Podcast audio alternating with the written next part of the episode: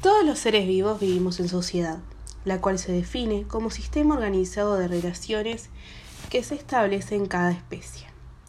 Con una única excepción, estos sistemas utilizan la herramienta biológica para organizarse, y esto lo convierte en sistemas biosociales. La excepción que nombré en el principio no puede ser otra que el ser humano, el cual se organiza a través de la cultura, y esto nos convierte en socioculturales. Se preguntarán, socioculturales? ¿Cómo la cultura puede organizarnos? Esto quiere decir que la cultura es la gran diferencia que tenemos con el resto de los animales. Sin nada más que agregar, vamos a descubrirlo. Sin nada más que agregar, comencemos.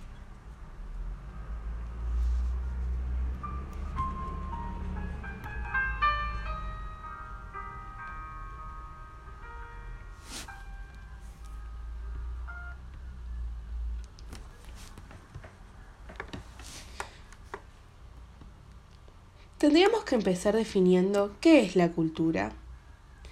Para el antrólogo inglés Edward Taylor, define la cultura como todo complejo que incluye los conocimientos, las creencias, el arte, la moral, las leyes, las costumbres y otras capacidades adquiridas por el hombre como integrante o miembro de la sociedad. Para Robert Redfield, por otro lado, define la cultura como un conjunto organizado de comprensiones convencionales manifestadas en arte, instrumentos y que perduraron como medios de la tradición. tradición Combinando estas dos definiciones, podemos decir que la cultura es el conjunto de saberes que el hombre ha adquirido en sociedad a lo largo del tiempo. Un ejemplo es cómo vestirse. Es conocimiento que hemos adquirido como sociedad con el tiempo. No lo aprendió una sola persona y no se lo quedó solo un grupo de personas, dicho conocimiento. Es un conjunto de la sociedad entera. La cultura abarca el comportamiento, costumbres, religiones, formas de vestir, música, alimentos, rituales, leyes. Básicamente abarca todo.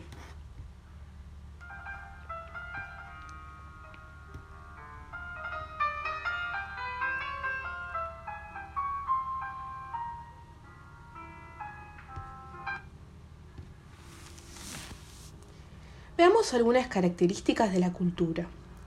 Primero que nada, es simbólica, es decir, que nosotros le damos sentido y significado a cosas y a hechos. Por ejemplo, si yo levanto la mano y digo hola, vos sabés que te estoy saludando. Sin embargo, si un perro me ve haciendo esta acción, al, al menos que esté entrenado no entenderá nada. Si yo me pongo una cadenita con un dije en forma de cruz y un hombre en ella, vos sabés que simboliza a la religión cristiana y al Jesucristo en la cruz. Pero mi perro ni se dará cuenta que tengo una cadenita. Le damos sentido a las cosas, en otras palabras.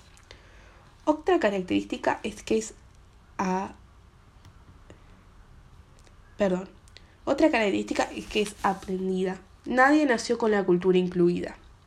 Existe la historia de Victor Aveillor, un niño encontrado en la selva de Francia, el cual no se sabe muy bien cómo, pero creció allí y actuaba como un lobo y no como un ser humano. Para eh, ejemplizar esta característica, podemos decir que nosotros no sabemos sabiendo caminar. Es algo que vamos adquiriendo con el tiempo siguiendo a los mayores que nosotros. La cultura es compartida, en las culturas actuales tenemos muchos aspectos compartidos. Por ejemplo, la religión. La religión cristiana empezó con tan solo 12 hombres y hoy en día es la religión más poderosa y conocida del mundo. Varios países cuentan con su cultura basada en, ella. Es adaptativa. Por ejemplo, no nos imaginamos que la cultura de los esquimales contiene salir el traje de baño o tomar sol, ya que su clima no se los permite. Su cultura se adapta al lugar de donde estén.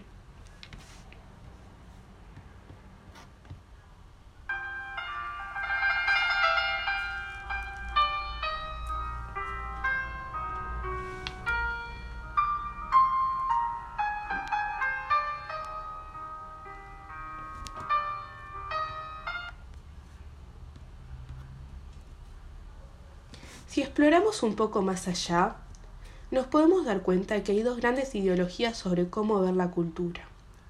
Por un lado, el etnocentrismo. Es la creencia que cierta cultura es más importante que las demás. Y por otro lado está el relativismo cultural, que dice que ninguna cultura es más importante que otra, que todos somos seres humanos y ya.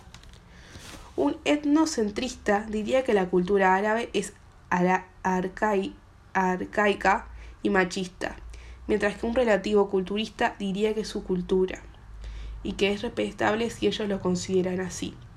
Estas son dos gran la diferencia entre estos puntos de vista son las causantes de algunas guerras y conflictos sociales.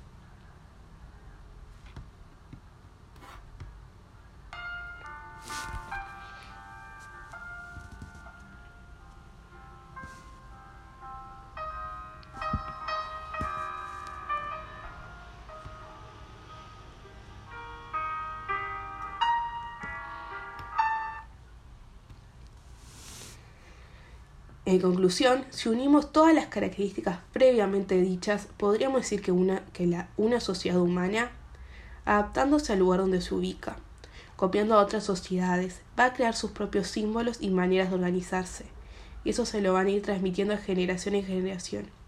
Y eso es lo que yo denomino sociocultura. Esta es nuestra manera de organizarnos y nos distingue de las otras especies. Elegí este tema ya que tenía como intención estudiarlo antes de darlo en clase para tenerlo un poco más claro. Soy Sofía Abate y esto fue La Sociocultura.